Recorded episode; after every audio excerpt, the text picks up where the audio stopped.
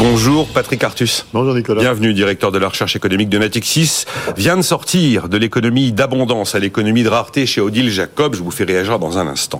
Christian Chavagneux, bonjour. Bonjour. Éditorialiste à Alternatives économiques et vous avez publié les plus belles histoires de l'escroquerie du collier de la Reine à la ferme Madoff au seuil, à la une du numéro... Oui, non, je fais ça. Non, non, non, Oui, oui. c'est- c'est- ça, ça abuse Philippe. donc ça- J'adore. À la, bu- à la une du numéro de mars d'Alternatives économiques, retraite, la réforme qu'il faudrait, écrit euh, le mensuel. Je vous donne juste deux, trois titres. Si on commençait par changer le travail, c'est l'un des articles qui est consacré au sujet. Comment assurer l'équilibre financier du régime sans travailler plus? Améliorer le taux d'emploi. Voilà quelque chose d'essentiel qui n'a pas été suffisamment martelé. Cotiser peut-être plus, effectivement, réduire les aides aux entreprises, voilà des pistes évoquées par Alter Eco. Faut-il demander plus d'efforts aux retraités actuels? Une question aussi dont on a beaucoup parlé, mais qui ne fait pas partie du sujet. Philippe Manière, bonjour. Bonjour. Bienvenue, président de Veille Solis Communication. Vous publiez Le Pangolin et l'ISF, comment le monde d'après nous rend tous fous aux éditions de l'Observatoire. Alors, euh, de l'économie de l'abondance à l'économie de rareté, Emmanuel Macron avait raison visiblement. Euh, C'est un livre coécrit donc par euh, Patrick Artus et Olivier Pastré, et vous avez donné quelques éléments généraux de votre thèse dans une interview accordée à l'opinion il y a deux trois jours. Ça fait un peu froid dans le dos. S'il y avait l'abondance, maintenant c'est la rareté. Il n'y avait pas d'inflation, maintenant il y a de l'inflation. Il y avait de l'épargne, maintenant on va manquer d'épargne. Il va falloir réduire les déficits publics, et comme de toute façon la réduction de la dépense publique ne suffira pas, il va falloir augmenter les impôts. Est-ce que j'ai bien résumé l'histoire? Oui, à peu près. euh, Enfin, même parfaitement. On, on- on a, on sort de 25 ans d'abondance. On, a, on avait trop d'épargne. L'épargne mondiale était supérieure aux besoins d'investissement et aux besoins de déficit public. On avait énormément d'emplois parce qu'on avait associé les pays émergents à, à- à la production mondiale. Euh, et on avait énormément de matières premières et euh, les prix de l'énergie, par exemple, étaient, étaient restés bas.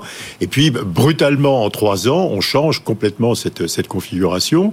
Euh, on, on va manquer d'épargne par les, les besoins de la transition énergétique. Je vous rappelle, c'est 4 points de PIB, les besoins d'investissement de la transition Ça fait 100 énergétique. milliards, hein, 4 points de PIB. Ah oui. Par an. Ouais. Et enfin, en France, oui. Oui. Et euh, On va plus investir ou on va manquer d'épargne? C'est pas pareil, Patrick. on, on va plus investir et on va faire probablement passer le niveau d'investissement au-dessus du niveau d'épargne. Enfin, bien entendu, l'épargne mondiale est égale à l'investissement euh, toujours ex post, mais, mais ça veut dire qu'on va ré- rééquilibrer par, probablement par des taux d'intérêt plus élevés. Quoi, je dirais. Euh, Je rappelle, quand on dit le mot épargne, c'est pas l'épargne, les bas de laine des gens. hein. Ça, Non, non, intro- c'est ça le- inclut les comptes publics. Voilà. c'est l'épargne de tout le monde. Voilà, de tout le monde, y compris les comptes publics, donc nous, les déficits. Bon. Et puis, on va manquer de matières premières. Alors, on va manquer d'énergie. Enfin, Je vous rappelle qu'il faut qu'on fasse euh, 30% d'économie dans la consommation globale d'énergie dans le monde pour, pour vérifier, là, pour satisfaire les, les, les, les- exigences climatiques. Euh, et puis, on va manquer de matières premières euh, qui, qui, qui sont très utiles pour la transition, par exemple le lithium, le cobalt, etc. Et donc, je pense que euh, on va passer d'une situation où on avait trop de tout ça. Alors, bien entendu, euh, ça se rééquilibre ex post. hein. et si on avait trop d'épargne, trop de matières premières et trop de travail, ça faisait baisser les salaires, baisser les taux d'intérêt et baisser les prix.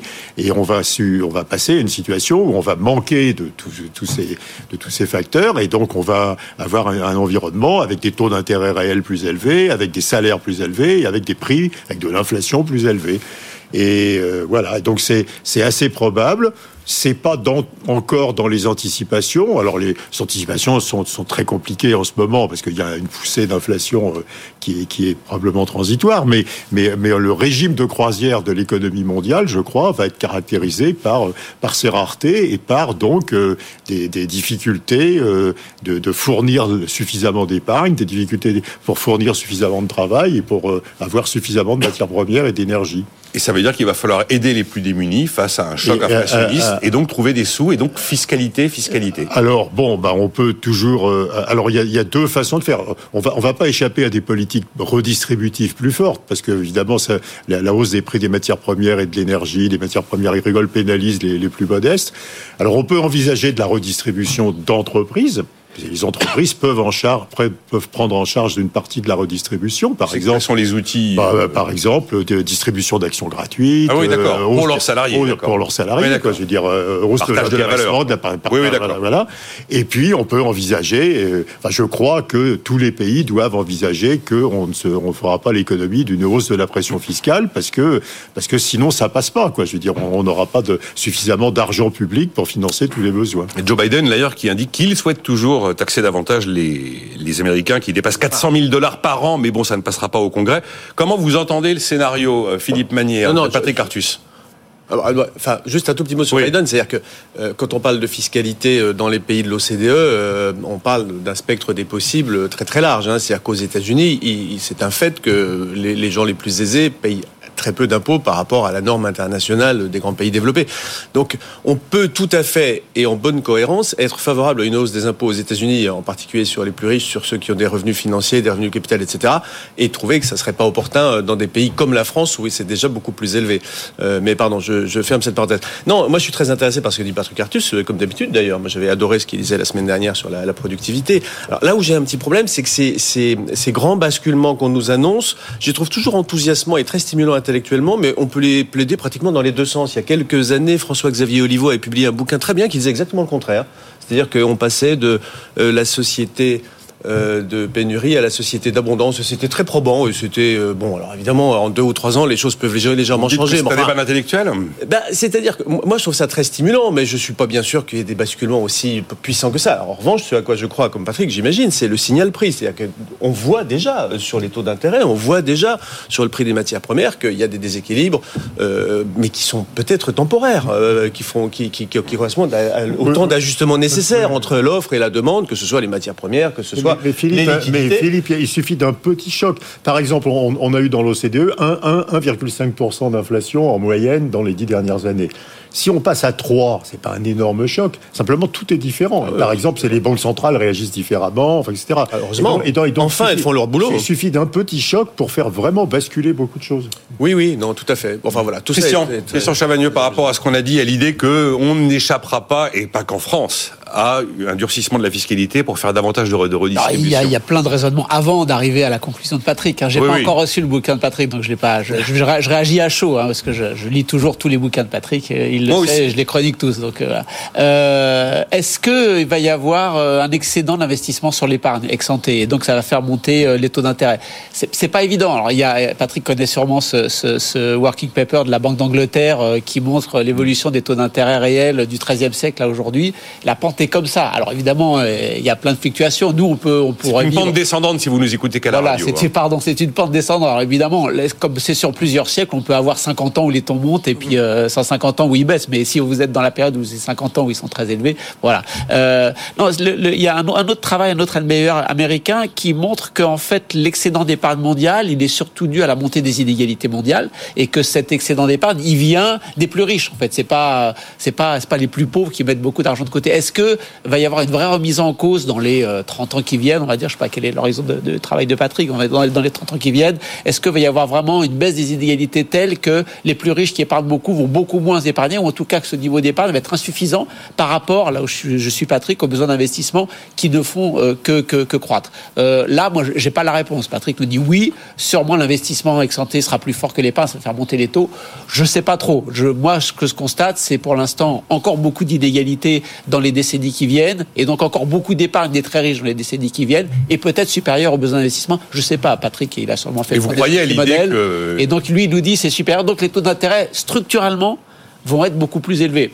Moi, je dis, euh, je, je le suis sur la montée de l'investissement, je ne sais pas sur l'épargne, et donc je ne sais pas dire sur les taux d'intérêt. C'est la première si peux- Patrick Artus. Mais- plus mais- près du micro, Patrick, un peu plus. Mais il, il- il s'agit d'un problème sur 20 ans. C'est-à-dire le 20 temps, ans. le temps qu'on accumule le capital de qui sert à la transition énergétique.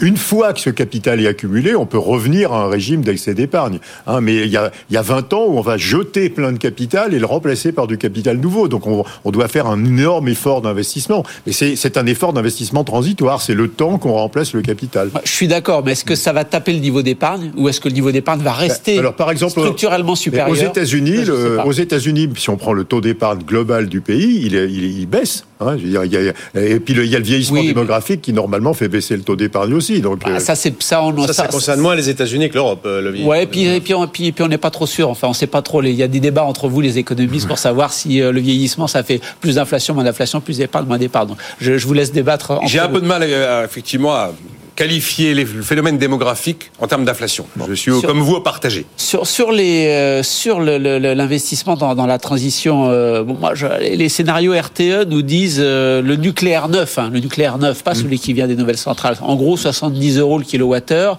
L'éolien, en gros, 40 euros. Oui, le Et futur voit- nucléaire est plus cher que euh, les- Neuf. Neuf, Neuf. le Ah, futur, celui Euh, après investissements colossaux. Voilà. Euh, Est-ce que c'est- du coup ça veut dire que oui, il va y avoir une phase d'investissement extrêmement forte, mais si on se retrouve avec un coût de l'énergie euh, plus bas.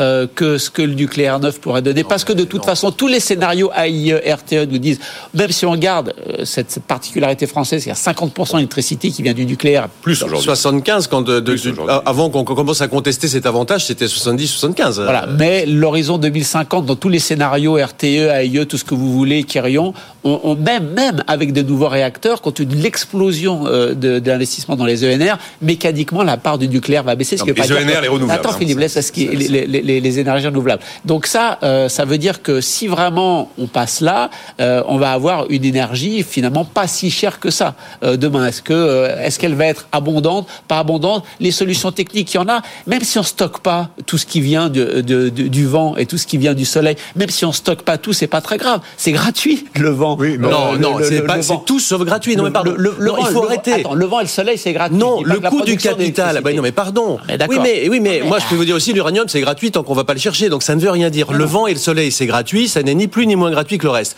Pour choper du vent ou du soleil, il faut fixer du capital. Bien donc, sûr. il faut arrêter de faire croire que ce serait vraiment. Mais- mais c'est beaucoup moins cher, ce capital, que Mais le nouveau non, alors, nucléaire. les, les- les chiffres là-dessus sont très contestés d'une source à l'autre. Les chiffres d'RTE sont particulièrement contestés car Ah, particulièrement contestables. Ça, ça, ça, non, mais vraiment. non, non, ça, ça et donc, pas, ça. et donc, moi, ce Non, que je pense, c'est qu'on peut se mettre d'accord sur le fait qu'on a certainement besoin de ces deux sources d'énergie non carbonée. Et vous le savez, un des gros avantages quand même du nucléaire, qui a des inconvénients par ailleurs, mais c'est qu'il est pilotable et qu'il est euh, pas intermittent. C'est quand même une vraie différence. Donc, je vois bien ce que vous dites dans le fait que vous prenez en compte dans le prix, vous prenez en compte dans le prix euh, l'intermittence quand vous parlez de l'éolien euh, et du solaire, c'est euh, mettre votre crédit. Vous êtes bien honnête. Ça n'empêche qu'il reste intermittent. C'est-à-dire que s'il n'y a pas de vent et s'il n'y a pas de soleil, vous êtes un peu dans la contrariété. Sauf- sauf que- sauf qu'un donc il faut arrêter de se battre sur le sujet. Il faut de tout. Mais non, mais il n'y a pas l'effet de foisonnement qu'on attendait. On ne le constate pas. Ça n'est pas vrai. Quand il y a un épisode épi- euh, anticyclonique de grand froid, euh, bah, Il y a- vous n'avez il y a- pas- il y a vous- aucun endroit dans- il y a dans- en France où il y a du vent. Il y a quasiment Aucun pas d'endroit endroit. où il y a du vent. Mais je vous assure, Ah non, regardez, y a- vrai. Les parcs éoliennes sont hein, très ENR, majoritairement à l'arrêt quand il y a un épisode d'anticyclonique froid. Mais c'est anecdotique, mais c'est pour dire qu'on peut pas seulement intégrer par l'argent, par le, par le pricing, l'indisponibilité possible d'une source. Ça, ça pose un problème matériel. C'est pas seulement un problème de prix. C'est-à-dire que s'il y a pas, si, si ça tourne pas, ça tourne Alors, pas.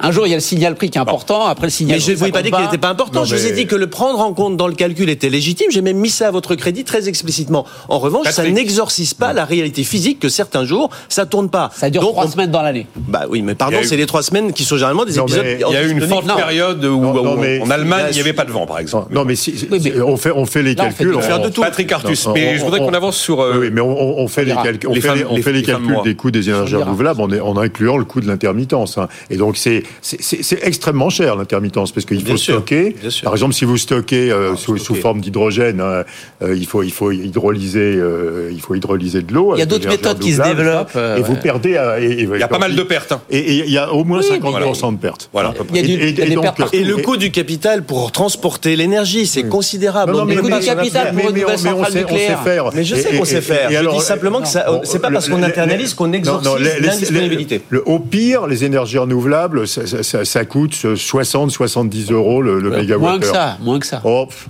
bah, il n'y a, pas que de l'éolien offshore euh, très bien placé. Et, et, et, et, et le nucléaire, euh, le nucléaire nouveau, hein, les, les, les EPR, c'est plus, c'est plus que ça, quoi. Et donc il y a une vraie question qui est posée. C'est- On, on a fait le choix de- d'avoir 50% de, de, de nucléaire à l'horizon. On est en train de remettre en 2050, cause ce etc. choix. hein. Non, mais Non, non, mais mécaniquement, c'est oui, pas un mais, objectif mais, politique. mais, mais ça peut peut-être nous donner un désavantage compétitif par rapport aux pays qui font 100% de renouvelables. On est d'accord. Franchement, on n'y est pas. Juste avant de marquer une pause, parce qu'après je veux absolument qu'on parle de l'IRA et de la réponse européenne à cette loi américaine.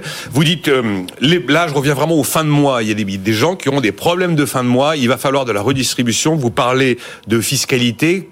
On- je vais parler de la France et pas parler des États-Unis, où effectivement on parle de 5 plus 5% au-delà de 400 000 dollars, c'est pas le même sujet. Mélenchon, c'était 100% au- au-delà de 400 000. Euh, qu'est-ce que ce, quelle fiscalité pourrait-on bouger euh, intelligemment? À croître, vous voulez dire. À bouger, à croître, oui. C'est pas la même chose. Non, mais là, bien sûr.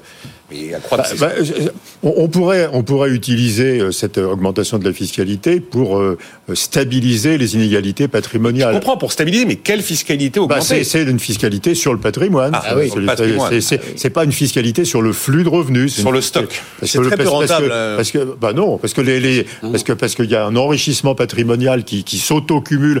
Si, si je peux utiliser 30 secondes, le, le vrai problème du capitalisme contemporain, c'est qu'il fait bien plein de profits, mais les profits, c'est bien. Mais ces profits, ils les utilisent pas pour investir. Hein. Les taux d'investissement des entreprises sont plus bas qu'il y a 20 ans, hein, partout dans l'OCDE.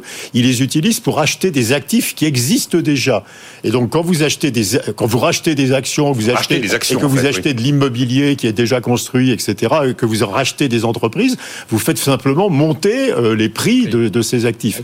Et donc, il faudrait pousser euh, le capitalisme à faire des vrais investissements de capacité nouveaux et pas simplement à, à faire de la plus-value en capital en rachetant les, les le, le, le, private equity, c'est un exemple typique. Les fonds de private equity se refilent les entreprises, etc., de, de rachat en rachat. Private equity n'est pas le meilleur exemple parce qu'on peut imaginer que l'entreprise n'est plus la même quand on la revend quand même. Hein, et, pas, et, et, là, vous décrivez, vous décrivez un changement de un, un, bah, un, changement de doctrine des entreprises. Ben, mais c'est pas un choix fiscal, un changement de doctrine des entreprises. Ben, ben non, mais si, les entreprises faisaient ça, euh, on, on, réglerait le problème parce qu'on aurait beaucoup plus d'investissements, on aurait. Oui, si les euh, entreprises. On aurait une utilisation efficace des profits. Pour répondre, pour répondre à votre question et pour rebondir sur ce que dit justement Patrick, c'est-à-dire que ce qui n'est pas très euh, productif dans aucun sens du terme, c'est un capital qu'on se refile en quelque sorte avec une plus-value qui se constitue à chaque fois. La meilleure fiscalité possible, c'est la taxation des plus-values, tout simplement. Et de ce point de vue-là, moi, je pense qu'on peut aussi parler de l'épargne privée. C'est-à-dire que moi, je suis très étonné qu'on continue à considérer comme bonne l'exonération de la plus-value sur la vente de la résidence principale. C'est un enrichissement sans cause absolument incontestable. On n'a pas de mérite à avoir acheté un appartement ou une maison qui, 20 ans après, vaut beaucoup plus cher. On n'en a pas. Oui, mais j'ai envie de dire qu'on est presque victime quelquefois. Ah ben, on du fait que on, a fait du x3 pendant, pendant 15 ans et que... Je vois pas bien comment on peut être victime d'un enrichissement personnel. Bah, c'est là, vous avez ça. Hein. Donc, non, que si vous, si, si, vous décidez de vendre et, et d'acheter dans la même ville, euh, non, mais bah, d'accord, mais, vous prendre au, passage. au bout du compte, que vous constituez quand même un patrimoine dont la valeur s'accroît. Donc, vous savez, c'est comme les gens de l'île de Ré qui disent c'est terrible, je dois payer un ISF du temps où il y avait l'ISF. Bah oui, si on doit payer l'ISF, c'est parce que le terrain s'est beaucoup euh, euh, valorisé. Donc, on ne peut pas, on ne peut pas, on ne peut pas demander la, mensuelle, enfin, la, commisération du monde au seul motif qu'on a un actif dont la valeur euh, s'est accrue. Ça, c'est ridicule. Donc, il faut, à mon avis, taxer les plus-values. C'est, à mon avis, la seule chose dont on puisse aujourd'hui, dans un pays qui taxe énormément, qui redistribue beaucoup comme la France, qui est généralement numéro un sur la taxation de ceci, de cela, etc. La dernière taxation que je trouve vaguement légitime, c'est ça. C'est effectivement, il y a beaucoup de plus-values, alors euh, d'entreprises, mais aussi, j'insiste, de particuliers, qui sont euh, non, non méritées, qui sont euh, non productifs, qui n'ont pas d'intérêt pour la collectivité et, qui serait légitime de taxer plus. Oui, mais je l'ai déjà dit dix fois. Non, mais, je, persiste et je signe. Je, veux bien avoir votre avis dans un instant. Tous les autres impôts méritent d'être diminués pour être complet. Ce serait le seul, nous dit Philippe Manière, qui pourrait offrir une marge de manœuvre. Vous me direz ce que vous en pensez très vite et après on parle vraiment de, de ce match Europe-États-Unis. Puis on évoquera aussi le, le goût de l'effort, là, cette histoire de goût du confort.